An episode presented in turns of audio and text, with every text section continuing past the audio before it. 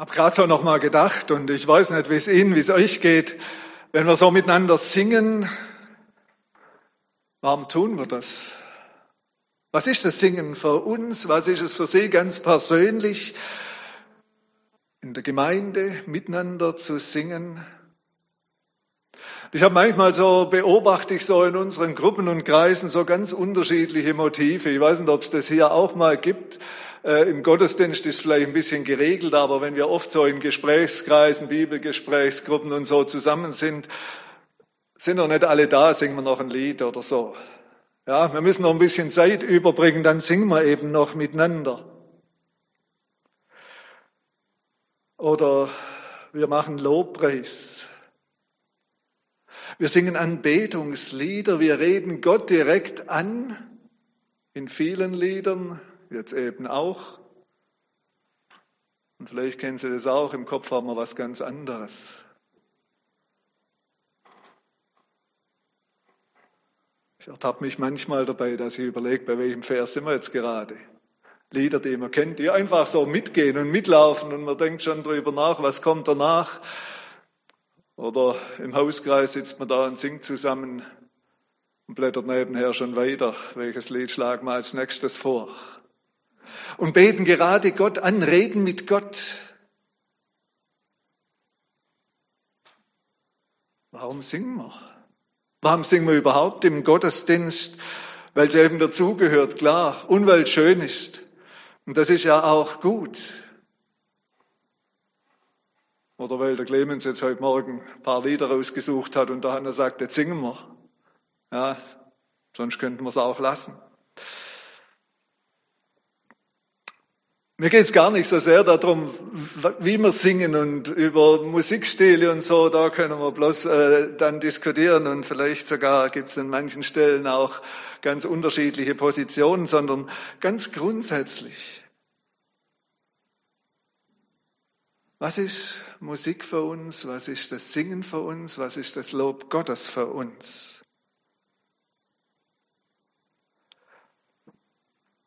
Wir wollen heute Morgen ein paar Gedanken, über ein paar Gedanken nachdenken im Psalm, zu Psalm 92. Vielleicht im einen oder anderen vertraute Verse, aber vielleicht tut es gut, mal wieder neu darüber nachzudenken. Ich möchte den Psalm jetzt gar nicht am Stück äh, lesen, sondern in drei Abschnitten und uns da mal ein bisschen mit hineinnehmen.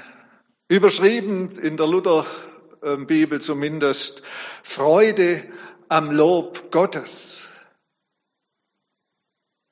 Psalm 92. Das ist ein köstlich Ding. Den, dem Herrn danken und Lob singen deinem Namen, du Höchster. Des Morgens deine Gnade und des Nachts deine Wahrheit verkündigen.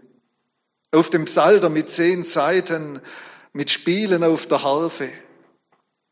Denn Herr, Du lässest mich fröhlich singen von deinen Werken und ich rühme die Taten deiner Hände.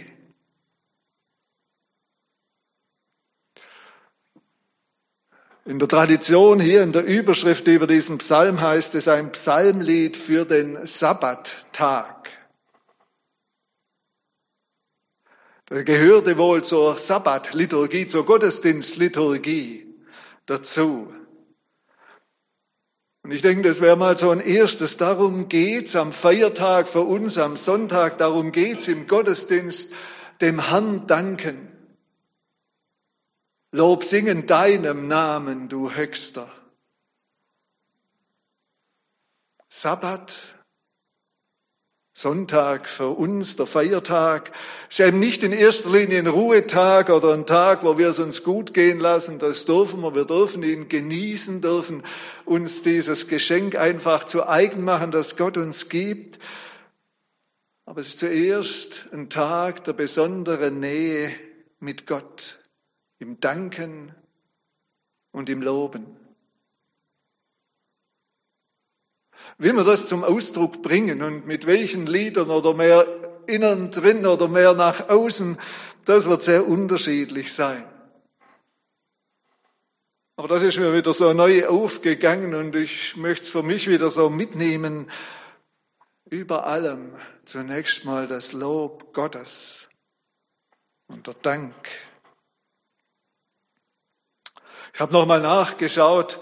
Ähm, Martin Luther ist, finde ich, immer wieder spannend an der Stelle in seiner prägnanten Sprache und wie er manches ausgelegt hat in der Erklärung im großen Katechismus zum dritten Gebot, du sollst den Feiertag heiligen. Da schreibt er unter anderem, denn schon die Natur lehrt und fordert das für die große Menge der Allgemeinheit, für Knechte und Mägde, welche die ganze Woche ihrer Arbeit und ihrem Geschäft nachgegangen sind, dass sie sich auch einen Tag lang zurückziehen, um sich auszuruhen und zu erquicken.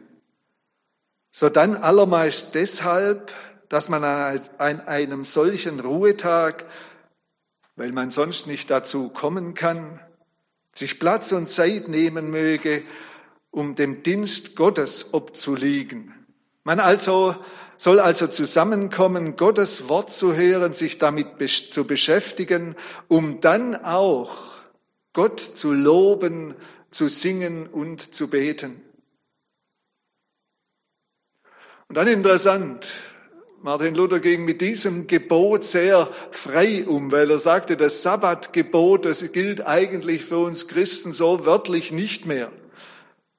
Wir feiern alle nicht den Sabbat, sonst hätten wir gestern zusammenkommen müssen.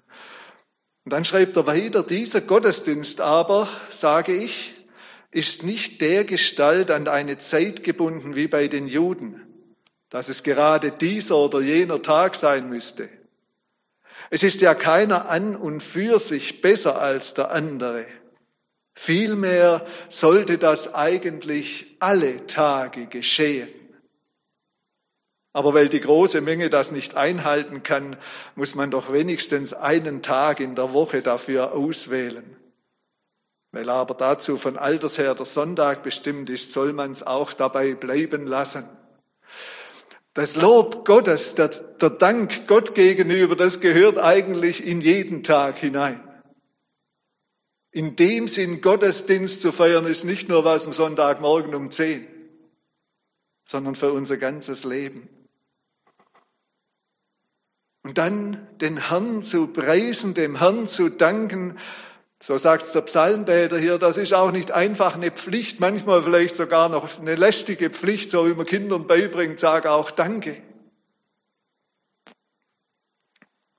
Seinen Namen zu ehren, zu preisen, ihm zu Lob singen, das ist kein langweiliges Muss, weil wir es halt auch machen müssen, weil es halt so gehört, sondern der Psalmbäder, so als Luther hier übersetzt, sagt, es ist ein köstliches Ding. Ich weiß nicht, was ein Mittagessen heute auf Sie wartet. Vielleicht ein köstliches Mittagessen. Wir sind nachher zum 60. Geburtstag eingeladen. Ich bin mal gespannt, was es gibt. Ähm, köstliches. Aber Gott zu loben, ihn anzubeten, vor ihm zu stehen, ihm zu danken, das ist noch viel köstlicher. Es ist ein köstliches Ding. Es ist köstlich, dass wir singen dürfen. Das gefällt nicht nur Gott, sondern es tut uns gut. Das, was Martin Luther mit köstlich übersetzt hat, könnten wir auch übersetzen mit, ja, auf der einen Seite mit schön, da gehört das ganze Künstlerische, das Ästhetische dazu, der Musik, wo uns das Herz aufgeht, was uns einfach wohltut, was uns in der Seele berührt.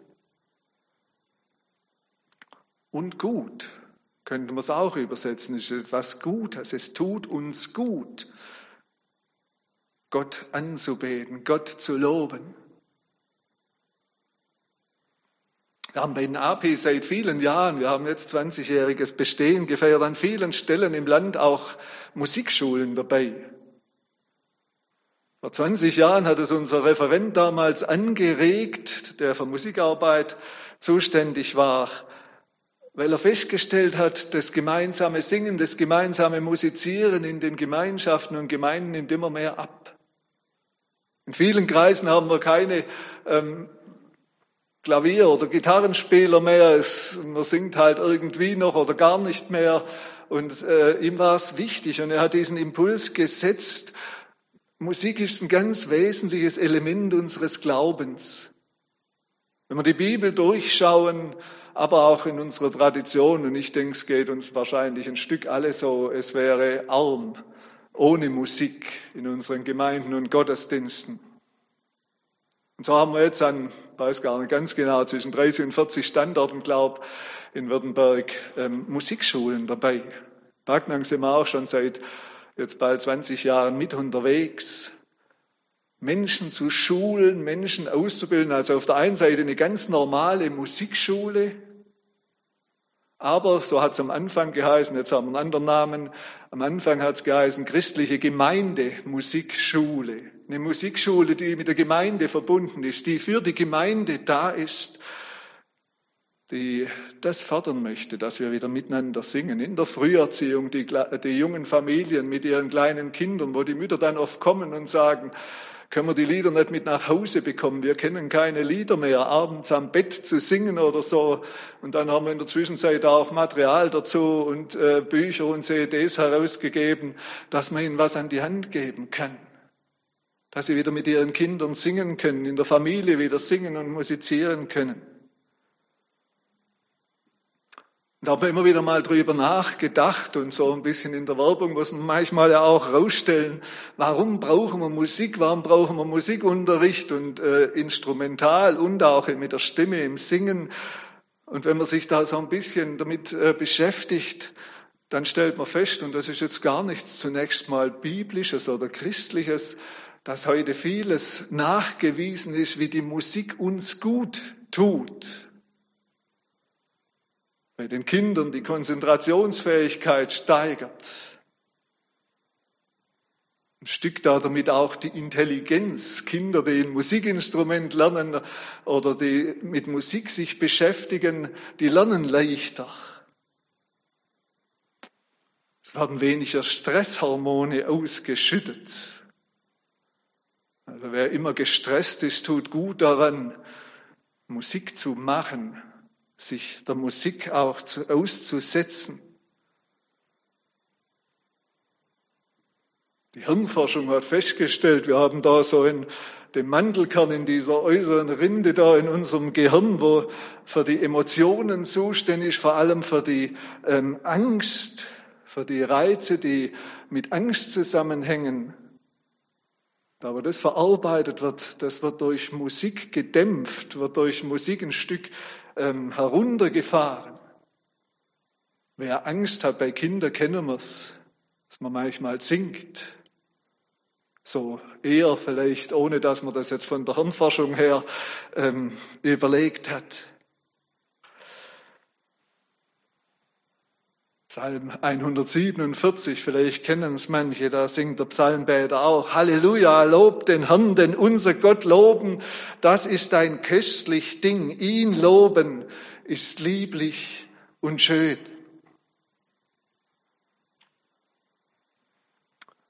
Musik tut uns gut, singen tut uns gut und vor allem singen vor Gott, ihn zu loben, ihn anzubeten mit unserer Musik und unserem Singen. Und dann das andere, was dazugehört hier beim Psalmbeter. Es geht nicht nur darum, dass wir Musik machen, dass wir singen, sondern es geht eben auch um Inhalte. Hier heißt es, des Morgens deine Gnade und des Nachts deine Wahrheit verkündigen. Ist das vielleicht der tiefste Inhalt des Singens, der Musik? Die Gnade und Wahrheit Gottes zu verkündigen, auszusprechen vor uns selber in der Gemeinde und vielleicht auch darüber hinaus in diese Welt. Wenn das stimmt, ist es nicht egal, was wir singen. Wer Gottes Gnade und Treue erlebt hat, wer das vor Augen hat, der muss dem irgendwie Ausdruck geben. Und jetzt sage ich dazu, ich bin kein Musiker, ich spiele kein Instrument und bin auch nicht arg gut im Singen. Ähm, darum geht's gar nicht. Schau so ein Grundsatz in unseren Musikschulen. Es geht nicht darum, dass wir Profis ausbilden. Ist schön, wenn es da hochbegabte äh, musikalische Kinder und Erwachsene hat. Sondern es geht darum, dass wir diese Gaben, die Gott in uns hineingelegt hat, zur Entfaltung bringen. Zunächst egal auf welchem Niveau. Aber dass wir das entdecken. Wir haben zum Beispiel in, an vielen Orten ähm, so Ensembles mit Feeharfen. Ich weiß nicht, ob das jemand was sagt, so eine Tischharfe, die der Hermann Fee, nach dem heißt es, für seinen ähm, Down-Syndrom-Jungen entwickelt hat. Ganz einfach zu spielen, kann jeder ohne Notenkenntnisse. Das ist eine unwahrscheinlich tolle, ein tolles Instrument, vor allem auch für ältere Menschen, Manche haben schon gesagt, ich wollte immer in meiner Jugend ein Instrument lernen, da konnte ich nicht, da durfte ich nicht, da hatte man das Geld nicht oder was auch immer. Ja. Und dann fangen welche mit 70. Der älteste war, glaube ich, in einem Kurse 84. Fangen sie noch an, ein Instrument zu spielen. Und nach einem oder zwei Tagen miteinander da üben oder oft schon im Kurs selber nach vier Stunden musizieren sie gemeinsam. Und das tut vielen so wohl. Sie entdecken die Musik, die ist für mich wertvoll. Und es ist etwas Wunderbares.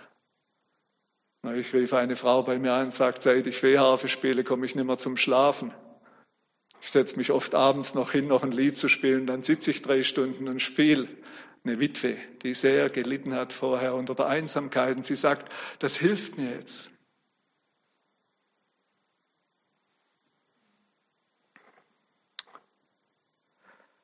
der ganze Tagesablauf geprägt vom Gotteslob. Da müssen wir jetzt nicht immer laut singen, das wird nicht jeder können am Tag, aber vielleicht doch des Morgens, so wie der Psalmbeter hier, deine Gnade groß machen und des Nachts deine Wahrheit verkündigen und dazwischen vielleicht mal einfach ein Lied in der Stille, ein Halleluja, ein Lob sei dir Gott. Oder vielleicht eben mit dem Instrument auf dem Psalter mit zehn Seiten und das Spiel auf der Harfe, das war eine andere wie die, die wir da äh, spielen. Ach, du lässt mich fröhlich singen von deinen Werken. Und ich rühme die Taten deiner Hände, so betet der Psalmbeter hier. Oder wahrscheinlich hat er es auch gesungen. Es sind ja vermutlich die Lieder der damaligen Zeit. Der Ausleger Arthur Weiser schreibt zu dieser Stelle hier, die Freude an Gott und an seiner Gnade und Treue, die von Gott selbst im Beter geweckt ist, das ist das tragende Fundament echter Frömmigkeit. Gott loben, ihm zu danken für seine Gnade und Treue. Und ich gehe mal davon aus, Sie würden nicht hier sitzen, wenn Sie es für sich nicht auch erlebt und erfahren hätten dem Ausdruck zu geben, das gehört zum Zentralen in unserem Glauben. Und von daher, vielleicht geht es Ihnen auch so, ich könnte mir Gemeinde leben, könnte mir Gottesdienst ohne Musik nicht vorstellen. Manchmal ist es mühsam, wenn man keine Begleitung hat und dann lauter so Sänger da sind wie ich. Und dann probieren wir es trotzdem irgendwie miteinander. Oder wir spielen auch nur was ein oder wir haben die Begleitung dabei. Ich nütze da auch die ganze Technik, die es da so gibt, bin oft mit der Box unterwegs in manchen Bibelstunden, wo wir sonst nicht singen könnten. Die Freude am Lob Gottes. Und dann kommt das Gegenstück dazu.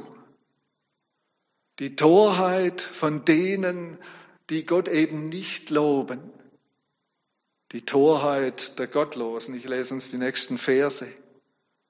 Ach, wie sind deine Werke so groß und deine Gedanken sind sehr tief.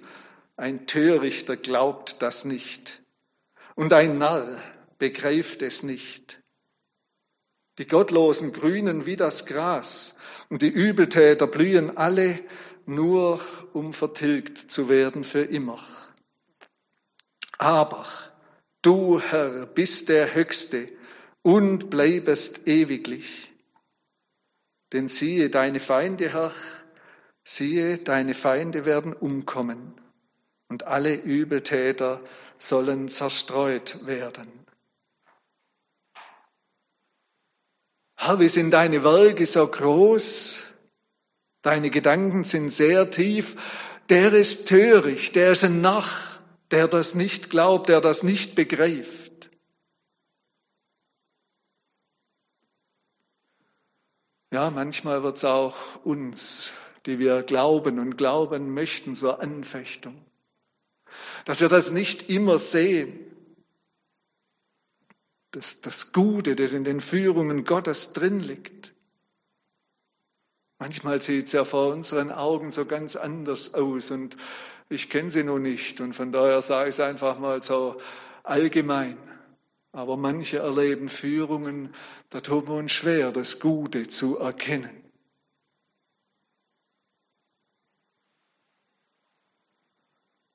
Da fehlen uns die Worte, die Gedanken. Und da geht es nicht einfach so von allein aus dem Herzen heraus zu sagen, ja Gott, wir loben dich, dass du uns so gut führst. Manchmal gehört auch das Klagen dazu. Wir haben jetzt heute nur einen Psalm hier, einen Psalm über das Lob Gottes. Aber das Psalmenbuch ist ja auch voll von Klagepsalmen. Das gehört auch zu unserem Leben und zu unserem Glauben. Und doch im Glauben ist es Realität und ich erlebe Menschen auch in Nöten, wo wir manchmal sehr betroffen sind, wenn Menschen dann trotzdem sagen können, ich verstehe Gott zwar nicht. Und es fällt mir schwer, diesen Weg so anzunehmen, aber ich möchte ihn trotzdem anbeten und loben.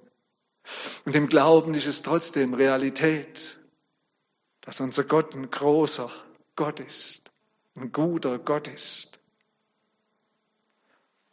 Aber der Ungläubige kann das nicht erfassen. Gott hat in uns Menschen wohl hineingelegt, dass wir was von ihm wahrnehmen können. Das macht uns Menschen aus.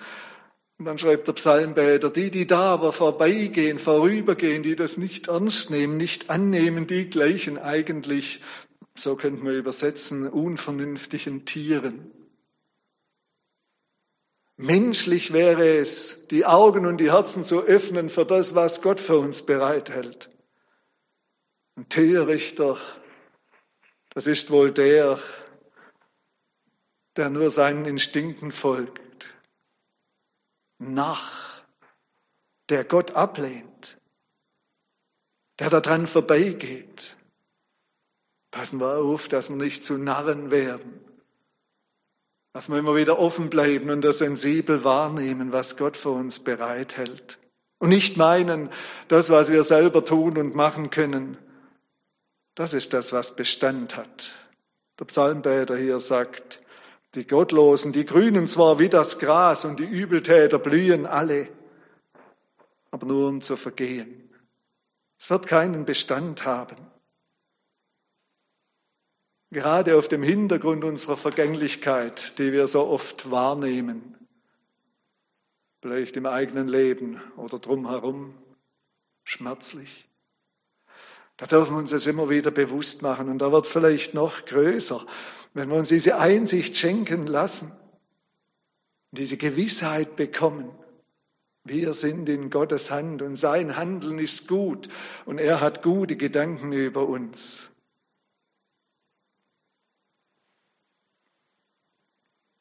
Vielleicht denkt der Psalmbeter auch schon drüber hinaus. Und ich glaube, das ist äh, ganz wichtiger Impuls und Gedanke auch in unsere Zeit hinein, gerade in diese Wochen hinein, wo viele von uns ja auch die ganze Weltsituation beschäftigt und bewegt, wo manche Ängste auch hochkommen. Ich habe gesagt, dieser Psalm ist mit dem Sabbat verbunden, gehört zur Sabbatliturgie, zur Feiertagsliturgie. Vielleicht denkt der Psalmbeter auch schon drüber hinaus, an diesen letzten ewigen Sabbat, an diese letzte ewige Gemeinschaft mit unserem Schöpfer, wo wir als Kinder Gottes mit unserem himmlischen Vater zusammen sein dürfen, wo es keine Tyrannen und keine Unruhestifter mehr geben wird, keine Übeltäter, keine Kriegstreiber. Sabbat, Ruhe als das Schönste, als das Tiefste, das Erfüllendste, was wir uns vorstellen können. Ich lese uns den Abschluss hier noch, Vers 11 bis zum Schluss. Aber mich machst du stark wie den Wildstier und salbst mich mit frischem Öl.